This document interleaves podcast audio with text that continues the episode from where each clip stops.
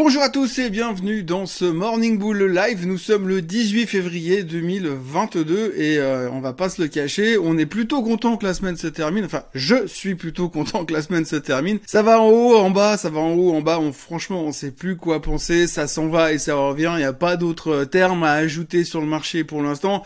Un jour, l'Ukraine et la Russie, c'est bon. Un jour, l'Ukraine et la Russie, c'est pas bon. L'autre jour, c'est de nouveau bon. Enfin bref, il y a deux jours en arrière, on rebondissait parce que finalement ça allait mieux en Ukraine. Hier, on baissait de nouveau fortement parce que les tensions remontaient en Ukraine. Et ça continue encore et encore. Le marché ne sait plus où il va. On voit clairement qu'on est en phase risk-off. Tout le monde est en train de sortir les positions dangereuses. Et on est en train de se planquer parce qu'on sait pas trop ce qui va se passer.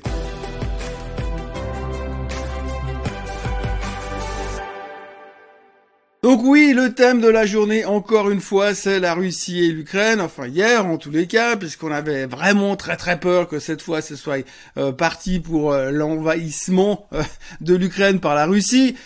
Qu'est-ce qu'on apprend? On apprend que l'OTAN n'est pas content parce que selon leurs informations, eh bien il y a, il y a encore 7000 soldats qui sont planqués à la frontière entre la Russie et l'Ukraine. Donc Moscou est en train de leur mentir parce que forcément les gentils c'est l'OTAN et les méchants, c'est les Russes, ça on connaît maintenant. Et donc du coup, il y a cette crainte et cette euh, énorme interrogation. Est-ce que finalement les Russes ne vont-ils pas envahir l'Ukraine? Et même hier, Monsieur Biden, qui lui sait tout mieux que tout le monde, bien sûr, euh, prédit et pense même qu'on va pouvoir, ils vont, on va voir un, vraiment l'invasion se produire dans les jours qui viennent, hein, dans les quelques jours qui viennent. Alors je rappelle quand même pour mémoire que les services secrets de Monsieur Biden, il y a encore dix jours en arrière, nous avaient assuré que l'invasion allait se faire, un peu à la, mode euh, des recommandations d'investissement avec des targets à 12 mois euh, pour les analystes financiers. Donc ils ont tous des visions comme quoi ils vont envahir hier. Je rappelle aussi que le président euh, ukrainien avait prédit une invasion mercredi dernier. Je rappelle qu'on est vendredi deux jours plus tard, il s'est toujours rien passé. Bref, on demande à Moscou de virer toutes ses troupes le plus loin possible de la frontière. Et apparemment, ça prend du temps. Mais ça, on s'en fout. Il faut que ça soit fait dans les 12 prochaines minutes. Par contre, de l'autre côté, vous avez la France qui s'en va du Mali. Eux, il leur faut 6 mois pour enlever leurs soldats. Ils sont que 3000. Enfin bref. Euh, tout ça pour dire que, eh bien, il y a de nouveau des tensions et le marché est reparti en mode risk-off. Donc, euh, je vends tout, surtout la techno. On voit très bien sur les, euh, les performances de certains titres qui ont publié des chiffres excellents durant ces derniers mois, euh, dernières semaines en tout cas, puisqu'on a vu même carrément Nvidia euh, hier soir, avant-hier soir, qui publiait des chiffres exceptionnels. Quand vous lisez les rapports et les avis des analystes financiers, on se demande ce que Nvidia aurait pu faire de mieux, quoi, si ce n'est trouver du pétrole directement sous euh, le siège de Nvidia. Mais autrement, on ne voit pas ce qu'ils auraient pu faire de mieux. Pourtant, le titre se prend 7,5% dans la figure hier. Euh, les gens ne veulent plus de techno, les gens ne veulent plus de risques. On a même l'impression qu'ils veulent plus d'action du tout. On rappellera aussi que le Dow Jones a fait sa pire journée depuis le début de l'année. Bon, en même temps, ça fait 48 jours qu'on est en qu'on est en 2022, mais enfin bref, c'est sa pire journée depuis le début de l'année pour le Dow Jones. Donc tout le monde sort d'à peu près tout. Même les défensifs sont sous pression. Même le SMI est au bord de casser sa tendance haussière qu'on avait mis en place depuis quelques temps. Bref, ça ne va pas. On est au bord du gouffre de nouveau. Alors faut-il faire un grand pas en avant? On n'en sait rien, mais tout le monde est en train de se planquer. On voit même de l'intérêt puisque les gens sont en train d'acheter du 10 ans américain pour aller euh, se planquer dans tout ce qui est défensif. On a les jetons, on a peur. Alors ça, c'était jusqu'à 22h30 hier soir. Par contre, ce matin, euh, quand on regarde les nouvelles, on dit ah oui, mais alors visiblement Moscou a laissé la porte ouverte à la diplomatie. Et donc, il y a un, un, diplomate américain qui va pouvoir aller discuter avec Moscou pour essayer de trouver un arrangement par rapport à la problématique de l'Ukraine. Donc, du coup, c'est super bullish. Et ce matin, quand vous regardez les futurs, vous avez déjà le, futur S&P qui est déjà en hausse de 0,8%. Alors, il y a encore du travail pour récupérer la tôle qu'on s'est pris hier, mais en tous les cas, tout d'un coup, ah, alors là, il y a moins de négativisme. Enfin bref, je vous le disais au début, ça s'en va et ça revient. Et franchement, tant qu'on n'arrête pas ces conneries au niveau de la guerre entre la Russie et l'Ukraine, ou pas guerre entre la Russie et l'Ukraine, eh bien, on va continuer à se balader dans tous les sens. Parce que d'abord on ne sait pas ce qui pourrait se produire si guerre il y avait, et on ne sait pas ce que ça pourrait changer si guerre il n'y avait pas. Donc en gros, on n'en sait rien, on va dans tous les sens, et puis on fait plus 2%, moins 2%, plus 2%, moins 2%, et puis à la fin, eh bien on se dit heureusement c'est vendredi parce que ce soir c'est le week-end. Donc on continue à ne pas aimer les sociétés qui ont fait des chiffres extraordinaires. On peut regarder les chiffres, les performances de Google, les performances de Microsoft, les performances d'Amazon ces derniers jours avec les chiffres qu'ils ont sortis. Vous savez, la plupart des boîtes est revenue en dessous du niveau avant la publication de chiffres exceptionnels. Alors oui, vous me direz, on est en train d'anticiper le prochain trimestre parce qu'on sait que le prochain trimestre ce sera horrible. Oui, enfin en même temps ils ont déjà pas vu les trois précédents trimestres que ça serait super bon, mais là ils sont en train de dire cette fois c'est sûr on sait que les prochains ça sera pas bon du tout. En dehors de ça, vous avez quand même la thématique de l'inflation, bien sûr, parce qu'on va pas se débarrasser de l'inflation comme ça. Oui, l'inflation, elle est toujours là. On, on tente, et plus d'ailleurs, puisque hier on a encore eu une mauvaise nouvelle pour l'inflation, les chiffres de Walmart. Walmart a publié des chiffres exceptionnels, le titre prenait d'ailleurs 4% euh, hier soir, mais alors du coup on s'est dit, ah ouais, mais attends voir, euh, si Walmart va super bien, ça veut dire que les gens, ils consomment. Alors effectivement, dans les chiffres de Walmart, on voit que le consommateur, eh ben, il est fou de joie, il rentre dans les magasins et il achète tout ce qui tombe, tout ce qui lui passe sous la main. Donc, c'est génial. Mais ça veut dire que le consommateur consomme. Et si le consommateur consomme, oulala, c'est inflationniste. Alors du coup, c'est mauvais pour le marché. Parce que ça veut dire que la Fed va devoir serrer les taux encore plus. Donc maintenant, on est en train de mesurer la qualité des chiffres des boîtes du retail comme Walmart pour dire, ah ouais, mais ça veut dire que le consommateur, il consomme. Oui, mais les gars, on sait qu'il y a de l'inflation. On a vu le CPI. Le CPI, il est fait d'un certain nombre de données. Et oui, effectivement, si le CPI est élevé, ça veut dire que les gens, ils consomment. Donc c'est pas une nouvelle nouveauté. Il y a rien de neuf. C'est pas un truc qui va se mettre en plus au-dessus du CPI. Mais par contre, c'est un truc en plus qui nous garantit que la Fed va monter les taux. Mais maintenant, s'il y a encore un mec sur cette planète qui est en train de nous dire que les taux, ils vont pas monter, il faut juste arrêter cinq minutes. Enfin bref, hier, c'était un nouvel argument pour dire, oulala, là là, la Fed va serrer les fesses. Et puis c'est pas tout, parce que Monsieur Bollard, alors Monsieur Bollard, on n'a pas entendu parler de lui depuis des mois. Hein. Et puis là, depuis quelques jours, depuis qu'on lui a filé la parole, puis qu'il a dit que lui voulait que la Fed monte les taux de 1% avant euh, la fin du mois de juin, alors du coup, il est partout. Il est dans toutes les émissions de télé. Il est en train de se faire à peu près tout ce qu'il peut faire.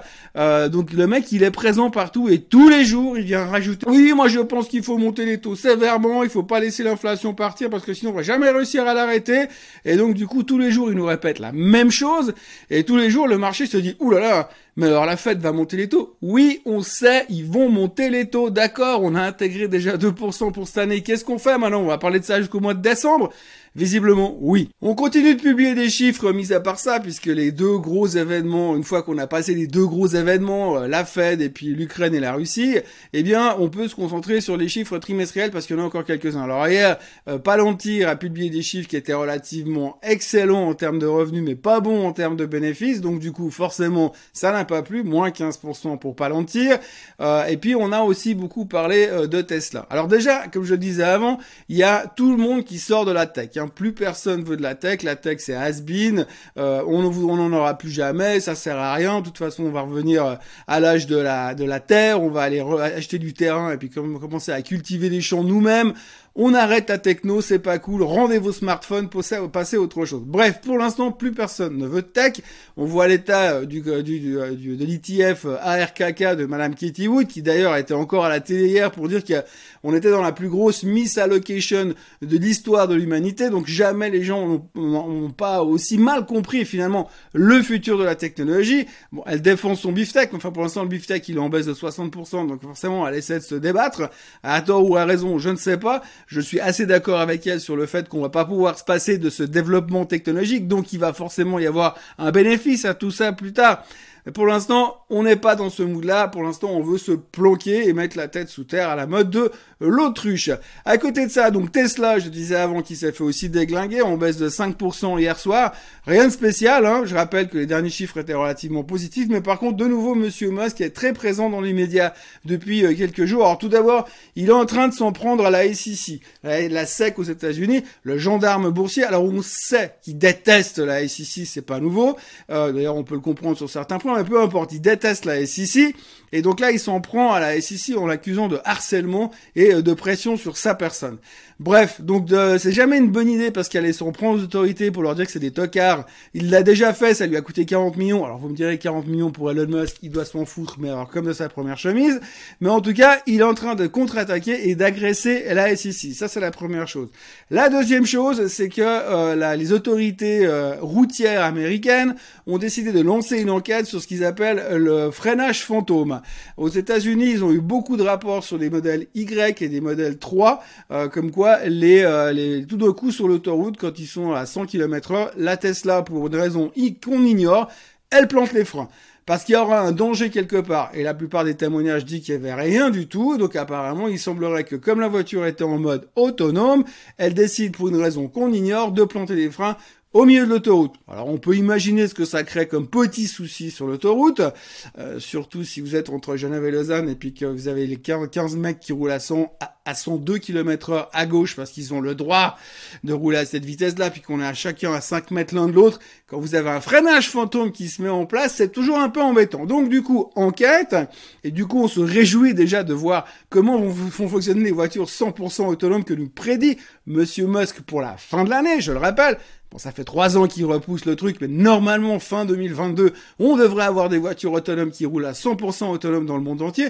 Alors ça, je demande encore à voir. C'est une autre histoire, mais en tout cas, on se réjouit déjà de voir qu'il y a 8, 9 mois, 10 mois des lancements des voitures 100% autonomes, et eh ben elles sont déjà pas foutues de gérer une vitesse en ligne droite sans euh, sans spécificité. J'imagine le jour où elles doivent rentrer dans un immense giratoire avec quatre entrées et puis 300 euh, voitures en même temps.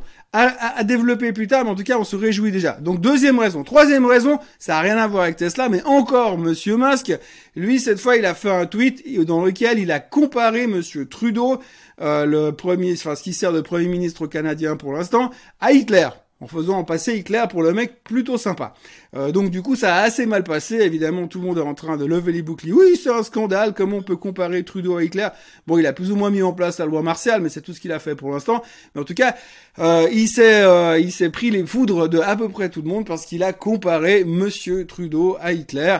Alors forcément, euh, quand vous êtes Monsieur Musk avec le nombre de followers qu'il a, ça choque un tout petit peu. Donc toutes ces raisons font qu'aujourd'hui Tesla reste sous pression et il faut quand même surveiller euh, le point euh, critique des 850 dollars sur le titre. Alors à chaque fois qu'on a l'impression qu'elle va casser à la hausse, à la baisse, pardon, c'est là où elle rebondit. Mais là, à 850, si elle casse à les 850, ça sera pas très beau du tout, d'un point de vue purement technique. Mais donc, à surveiller quand même. Beaucoup de mauvaise presse pour l'instant du côté de Tesla. Mais on connaît aussi, hein, c'est vraiment la boîte par excellence qui a la capacité de renverser la vapeur quand plus personne n'y croit. Donc ce matin, les futurs sont en forte hausse parce que ça va mieux du côté Ukraine et Russie. Euh, le pétrole est même en train de baisser, il est repassé sous les 90 dollars. Le seul truc qui continue à monter mais qui devrait baisser dans la logique de la diplomatie d'aujourd'hui qui est prévu, eh bien c'est l'or. Euh, et puis aussi il y a un déballage sur les cryptos de nouveau. Le Bitcoin se fait démonter. On est à retour sur les 40 000 à nouveau. Euh, les raisons spécifiques, je sais pas, mais en tout cas, il y a une, une banque d'affaires américaine qui s'appelle Stifel aux États-Unis qui a euh, déclaré que selon eux, avec les nouvelles réglementations et l'avenir du développement des crypto-monnaies dans les années à venir, normalement en 2023, le Bitcoin devrait valoir à peu près 10 000 balles forcément il y a encore un petit bout à faire pour descendre jusque là. Néanmoins, eh bien tous les euh, tous les assets étaient sous pression hier. Euh, la raison, on veut se planquer, donc on sort du Bitcoin, on sort des technos et on achète du 10 ans américain parce que c'est super safe. Franchement, c'est nickel. Prêter de l'argent à un gouvernement qui est qui a jamais été aussi endetté de son histoire, c'est toujours une euh, excellente solution. Heureusement, euh, la croissance des États-Unis est au top, mais attention, c'est inflationniste. Voilà comment on peut résumer un petit peu cette journée d'hier et cette journée qui commence apparemment sous des bons auspices, et tant mieux, parce que quand on regarde les graphiques des marchés européens, on a intérêt à pas trop baisser, sinon on risque de changer un tout petit peu de tendance ces prochaines semaines, et ce sera beaucoup moins drôle. En ce qui me concerne, Abonnez-vous, abonnez-vous, abonnez-vous, abonnez-vous à la chaîne Suisse Code Suisse. N'hésitez pas, c'est gratuit. Puis après, vous aurez les updates en permanence. Venez liker cette vidéo, les autres aussi. Euh, tout à l'heure, il y aura encore le, le Swiss Bliss dans quelques minutes après cette vidéo. Et puis, euh, moi, je vous souhaite un excellent week-end. Et puis, on se retrouve lundi matin pour un nouveau Morning Bull Live. Et moi, je vais skier. Bonne journée à tous. Bye bye.